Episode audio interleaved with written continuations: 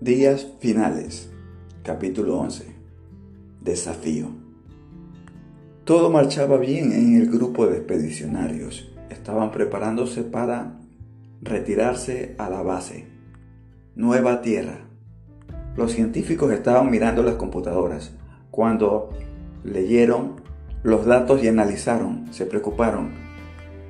Ellos estaban muy angustiados y le dijeron a Gian, tenemos un grave problema, señor Gian. Dime, ¿qué sucede, Abel? preguntó Gian. Señor Gian, la lectura de los datos de la computadora y los cálculos de los científicos indican que en tres horas y media vendría a este lugar una gran tormenta de polvo que dañaría los equipos y los robots. ¿Qué podemos hacer? Parece que todo el trabajo realizado ha sido inútil. Vamos a perder la infraestructura depositada en este lugar. Decía esto mientras los perros seguían ladrando en los vehículos, las máquinas seguían perforando y los robots midiendo los movimientos de las máquinas perforadoras. Parece que la inteligencia artificial no nos va a ayudar de mucho, decía Abel. Debemos irnos, señor Gian. Y la bella asistente científica, Bárbara, decía, ¿y perder todo lo invertido? Todo se perderá. Gian miró a su grupo de científicos y todos estaban preocupados, asustados, querían ya salir de allí. Mirando el horizonte y las máquinas trabajando, dijo, miren, ¿qué ven? Ellos respondieron, Señor Gian, nuestras máquinas trabajando. Gian les respondió, exacto, tenemos una oportunidad. Tenemos la inteligencia artificial trabajando para nosotros. Por favor, permítame unos momentos. Los miró y les dijo Gian, deseo pensar, déjeme un momento solas. Gian se quedó solo dentro del vehículo y mientras miraba los datos estaba pensando, analizando qué hacer. Estaba haciendo que su super cabeza trabaje. Mientras él cerraba los ojos y recordó. Se había dado cuenta de sus logros, que él y su equipo habían hecho lo increíble, habían roto todo paradigma, habían venido antes de los 105 días al planeta rojo y no se habían demorado lo programado de 325 días. Si habían hecho y logrado tal proeza, no era para fracasar en este momento. Se acordó que en los tres meses y medio de viaje que había durado el movimiento de la Tierra hacia Marte en el cohete, habían pasado por varios problemas, como el cinturón de asteroides, evitando estrellarse contra ellos. También habían logrado superar la terrible radiación cósmica que daña las neuronas del cerebro de los astronautas. Y para combatir la gravedad que destruye los huesos, se habían apoyado con implantación de partículas para poder medir cada avance en sus genes y controlar así la salud de cada científico. Además, habían desarrollado varias camas con gravedad artificial, una especie de máquinas giratorias donde los astronautas podían meterse a hacer ejercicios y de esta manera descansar sin tener el problema de la gravedad. Destructiva, la gravedad tan destructiva para el calcio de los huesos de los seres humanos. Y la radiación cósmica había sido erradicada con láminas finísimas de plomo y otros materiales. Crear ciertos cuartos, microcuartos pequeños con paredes de oxígeno y agua muy delgados donde los astronautas se metían para cuidarse de los daños cerebrales por la radiación solar, ayudados por la gran herramienta que era el polietileno para tal efecto. Y los segmentos de paredes y semicuartos cubiertas de hidrógeno tan efectivos para la radiación solar. Se habían pensado en no arriesgar la vida de los astronautas para reparaciones en el espacio estelar. Se había enviado a los robots para tal efecto, máximo con un astronauta que los dirigía, para erradicar toda posibilidad de riesgo humano, mientras se reparaba algún daño externo de los cohetes en el espacio estelar. Estos robots habían sido tan efectivos que iban incluidos con una especie de mochilas donde tenían todo tipo de herramientas. Incluso ellos poseían unas mochilas tipo cohetes donde se podían propulsar en el espacio estelar y había sido tan efectivo para que la misión a Marte sea todo un éxito. Los motores de los cohetes superpotentes habían sido diseñados por él y por su equipo para que puedan soportar el viaje y llevar 6 toneladas de equipos y robots desde la Tierra a Marte. Y estos robots no los iba a perder por esta terrible tormenta de polvo. Luego de hacer este análisis exhaustivo de la situación y ver con qué contaba en ese momento y de no querer perder a sus eh, robots, llamó a su equipo, los miró y les dijo, señores, a trabajar, tenemos exactamente una hora antes de partir de aquí, ¿qué vamos a hacer?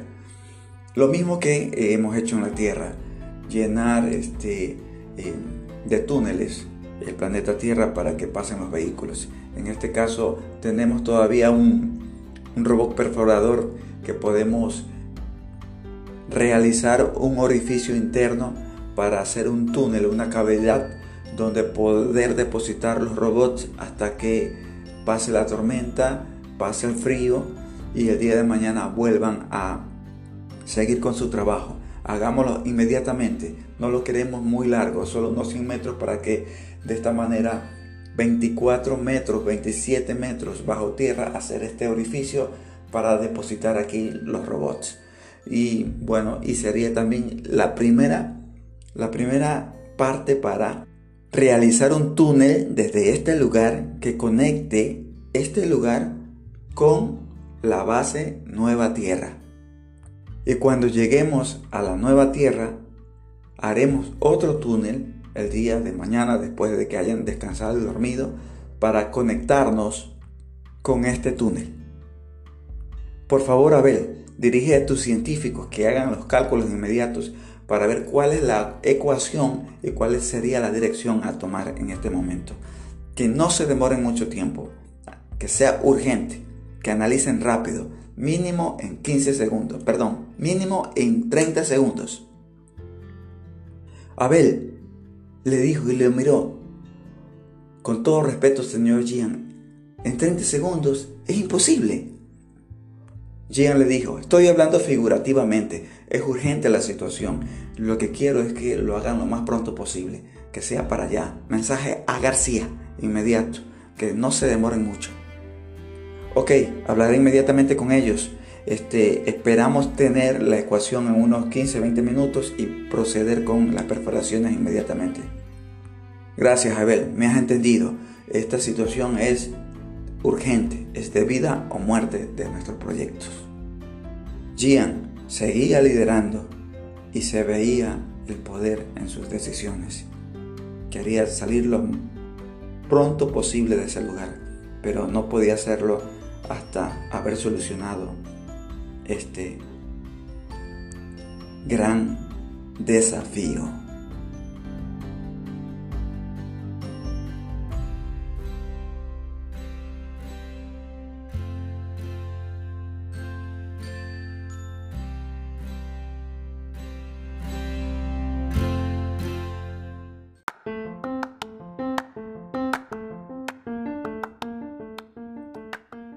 Días finales, capítulo 12.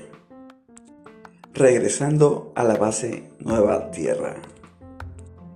El grupo de trabajadores en Marte estaba realizando un pequeño túnel para poder guardar todas las máquinas, robots, inteligencia artificial, para de esta forma protegerla del frío de la noche y de la tormenta que se avecinaba de polvo, que podía dañar todas las máquinas y, los robots con inteligencia artificial. Gian arengaba a su personal. Muchachos, apúrense, denle rápido, denle rápido porque necesitamos salir de aquí. Por favor, urgente, muchachos, denle, denle. El equipo se apuraba y el último robot era depositado en el pequeño túnel de unos 60 metros bajo unos 25 metros de profundidad. El científico Abel gritaba a su gente, le decía, muchachos, por favor, apúrense, apúrense, ¿en qué tiempo estamos terminando? Su equipo le respondía, en cinco, jefe, en cinco minutos estamos, en cinco. No se olviden, delen, delen, que ya la tormenta se acerca. La bella asistente Bárbara con un grupo de científicas mujeres estaban monitoreando el radar para ver si la tormenta llegaba pronto a, al punto y se comunicaba con Gian y le decía, Señor Gian, la tormenta está llegando a este punto en 24 minutos. No tenemos mucho tiempo. Gian apurado se comunicaba con Abel, le decía, hey Abel, ¿qué fue? ¿En qué tiempo? ¿En qué tiempo ya? Necesitamos esto que se, que se termine rápido. Apura tu gente, por favor, apúralo. Falta poco, jefe, le decía Abel, falta poco. Gian presionaba el equipo, se comunicaba con ellos. ¡Hey! ¿Qué pasa? ¡Apuren, apuren! Ya viene la tormenta, muchachos. El equipo se, se comunicó rápidamente con Abel y le dijo, ya estamos, jefe, ya estamos. El último hombre ya subió a uno de los vehículos, al último vehículo, estamos listos para salir. Abel se comunicó inmediatamente con Gian, eh, eh, que estaba en su vehículo, listo para salir, y le dijo, Jefe, listo, ya estamos todos, hasta el último hombre está en el carro, listo para partir, el último robot ya está guardado y depositado. Podemos irnos. Gian decía, gracias Abel, gracias equipo, muchachos, de regreso a casa. Ya en 17 minutos está llegando la tormenta. ¡Dele! ¡Salgamos urgente! ¡A toda prisa! ¡A toda prisa! La tormenta llega. ¡Vamos! Prohibido rezagarse. ¡Vamos! Los carros rápidamente a toda máquina salieron del lugar. La tormenta llegaba en 17 minutos al lugar.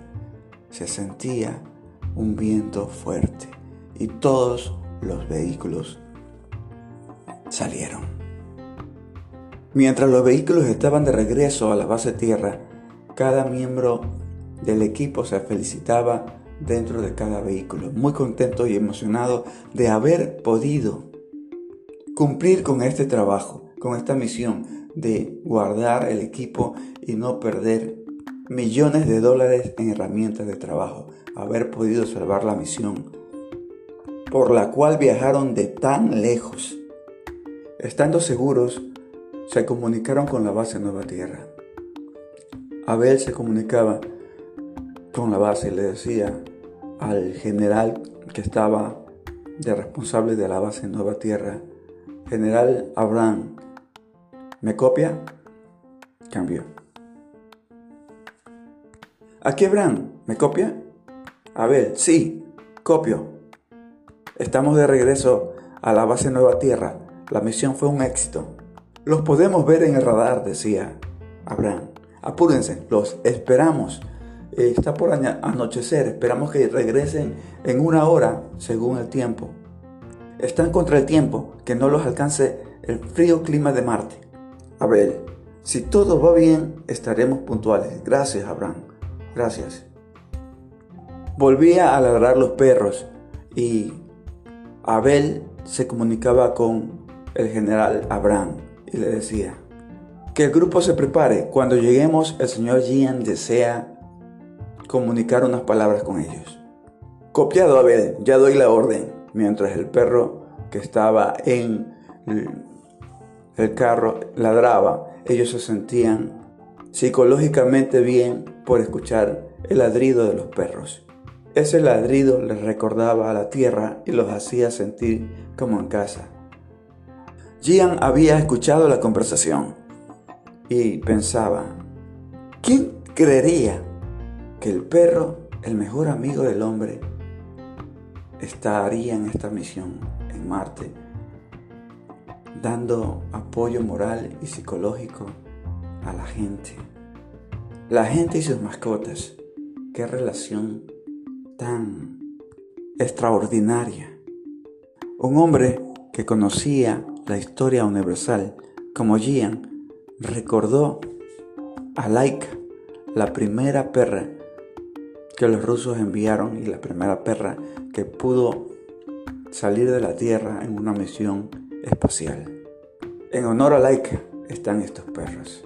Realmente una buena compañía. Pasó el tiempo, a la hora indicada, los carros llegaron, las puertas de la base se abrían, tocaba la sirena informando que llegaban los carros. Uno a uno fueron llegando. Y la gente aplaudía, la gente que estaba en la base aplaudía. La misión había tenido todo un éxito. Todo el grupo emocionado, muy contentos, con esperanza, veían, veían bajar a los tripulantes de sus vehículos que habían realizado con éxito el trabajo en territorio no dominado por ellos.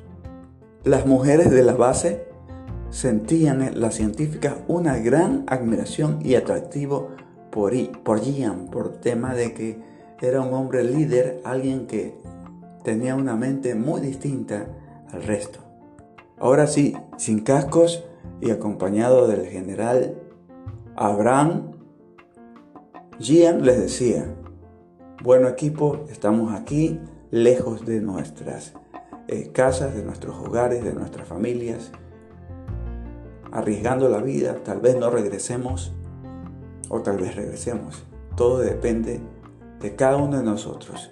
Les agradezco por su gran aporte, pero quiero que sepan que daré mi vida por cada uno de ustedes. Les agradezco de todo corazón cada trabajador que realiza su gestión diaria con compromiso ayuda grandemente a esta empresa, a este proyecto. Y mi sueño es que ustedes prosperen, no prosperar yo, sino ustedes. Mi compromiso es que ustedes sean imprescindibles. Y cada uno de ustedes es muy valioso a este proyecto. Así que adelante, los invito a que sigan comprometidos con la causa, con el proyecto, con sus familias. He dado órdenes para que mañana se haga una excavación desde aquí, desde este sector, desde esta base, para hacer un túnel que vaya 25 metros bajo tierra hasta el lugar de avanzada, donde hemos dejado los robots eh, o la inteligencia artificial. Pero por ser un día de trabajo muy especial, he decretado la noche de hoy fiesta.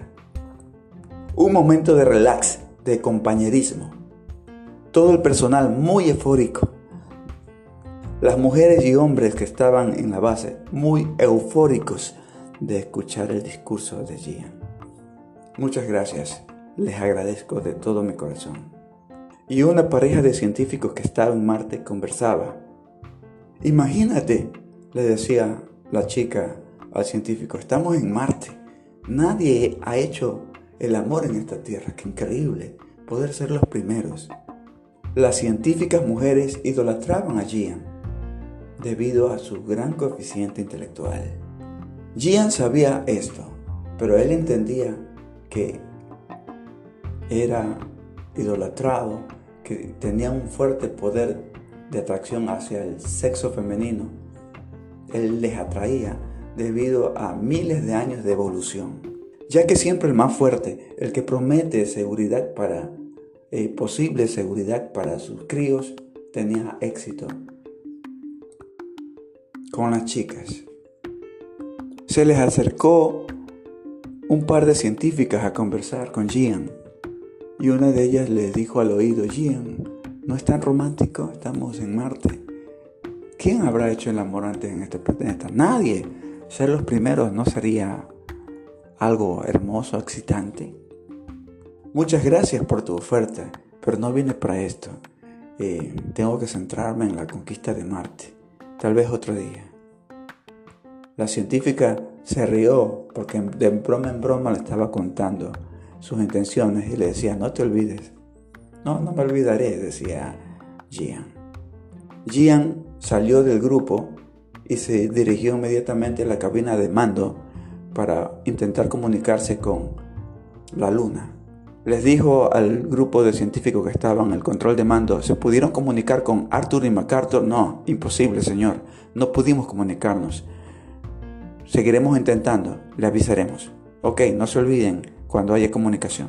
Entonces, Gian decidió ir a su cuarto y mientras lo hacía, estaba pensando en sus socios de la Tierra. Mañana, después de la excavación del túnel, espero comunicarme con mi socio en la Tierra para eh, plantear la posibilidad o dar la orden para poder crear una moneda virtual de Marte. La primera moneda hecha en Marte virtualmente. La primera criptomoneda y le llamaré rojo. Con esto podré el envío de una nave rescate a la luna para poder llevar de regreso a casa a Arthur y MacArthur. Cansado en su pequeño cuarto, se pega un baño para aliviar la tensión del día y al salir desnudo del cuarto ve a Bárbara totalmente desnuda. Igual, se sintió mal, pero se dio la carne. Él, aunque muy brillante, muy inteligente, era un ser humano. Bárbara le decía a Gian, Gian, fue algo hermoso. Imagínate, millones de personas quisieran estar en Marte haciendo el amor. Ser los privilegiados en este tema es algo increíble. Gian le decía, gracias Bárbara, eres grandiosa. Ahora voy a salir un rato a, a poderme comunicar con el santo profeta. Necesito hablar con él.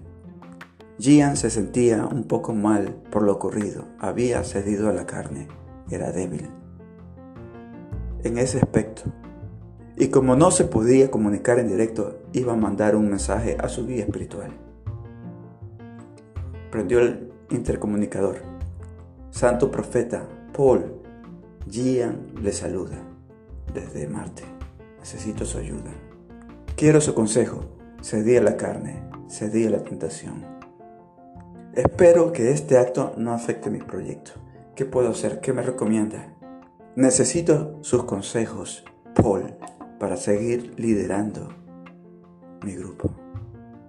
Esta misión en Marte es prioritaria para el éxito de la humanidad, para salvar la raza humana. De regreso a su cuarto, iba a dormir. Bárbara ya no estaba y él quedó dormido.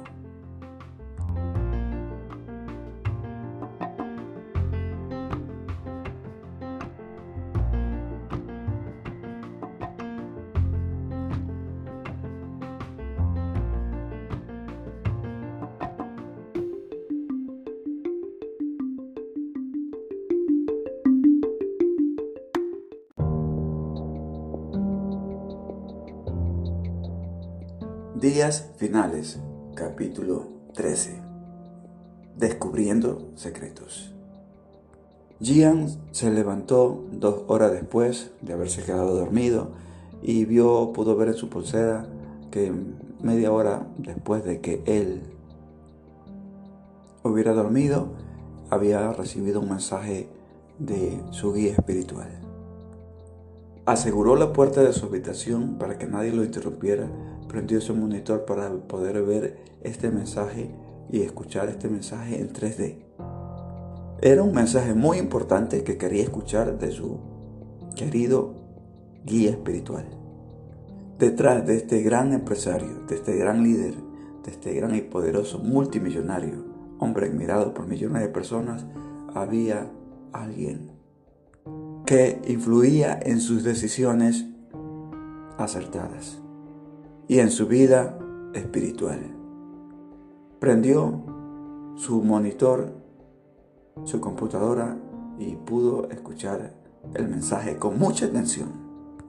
Y el mensaje decía lo siguiente, Señor Dragus, le saluda Paul, su mentor, su vidente personal. Escuché con mucha atención cada una de sus palabras y estoy muy emocionado de que desde Marte usted me llame, me mande este mensaje especialmente, pero también me preocupé. Como su consejero espiritual y vidente personal, siento peligro en su misión. Hay un gran peligro.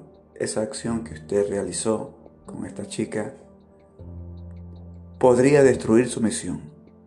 Recuerde que usted tiene familia que le espera en casa. Una bella esposa, hijos e hijas. Un desliz en Marte es muy romántico, muy prometedor, muy único, muy original, muy excitante, pero compromete sus poderes, se limitan sus poderes. Recuerde que la base de su triunfo y todos sus poderes extrasensoriales y de clarividencia se debe a la energía que solo da la santidad. La santidad da poder. Hacer lo correcto brinda poder. Recomiendo por el bien de su tripulación, por la gente que usted dirige, que no comprometa su liderazgo.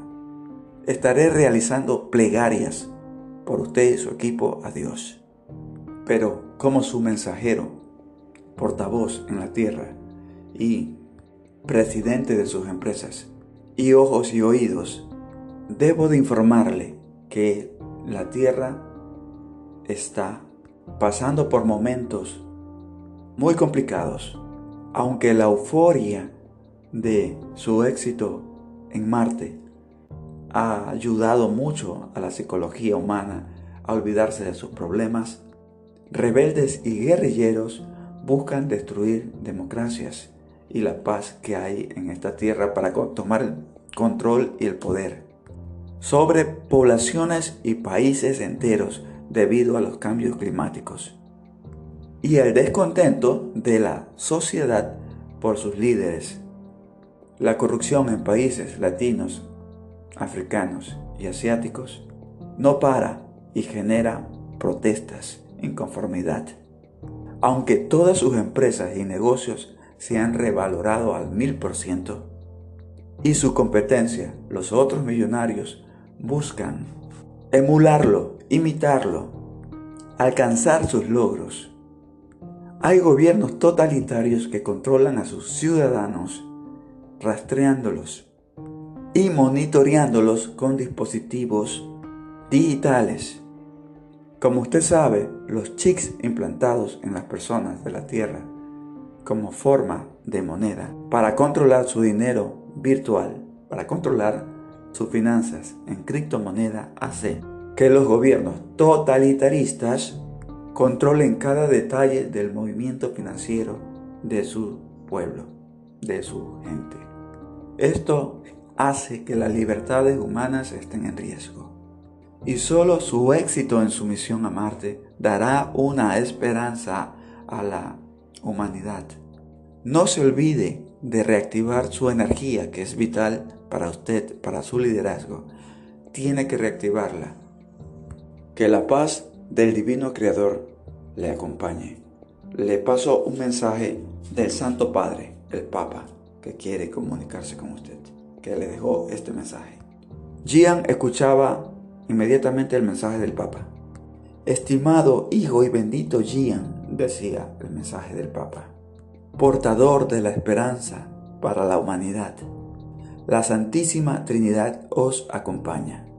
Sabéis que tenéis el respaldo de la amantísima Virgen. No claudiques en tu misión. Necesitamos urgente poder bases terrestres fuera del planeta. El descontrol está próximo a surgir debido a los problemas climáticos y el caldeado ambiente antirreligioso, anticristiano que hay hoy en día.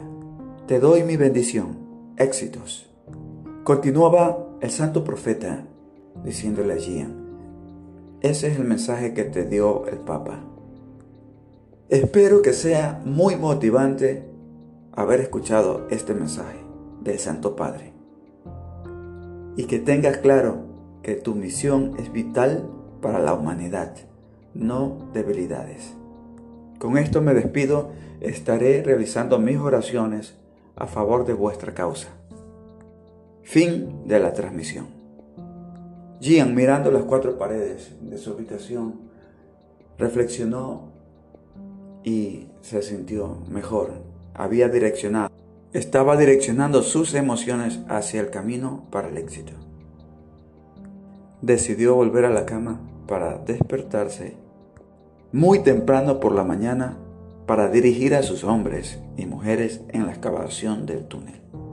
Era urgente seguir trabajando. Tenía claro que tenía que realizar muchas actividades ese día de mañana. Tenía que crear la criptomoneda marciana rojo, de nombre rojo, para generar muchos ingresos económicos. Solo tener mucho capital económico daría oportunidad para seguir avanzando en sus planes. Gian se acostó y nuevamente se quedó dormido. Ahora estaba más tranquilo. Tenía claro que debía enfocarse netamente en su misión.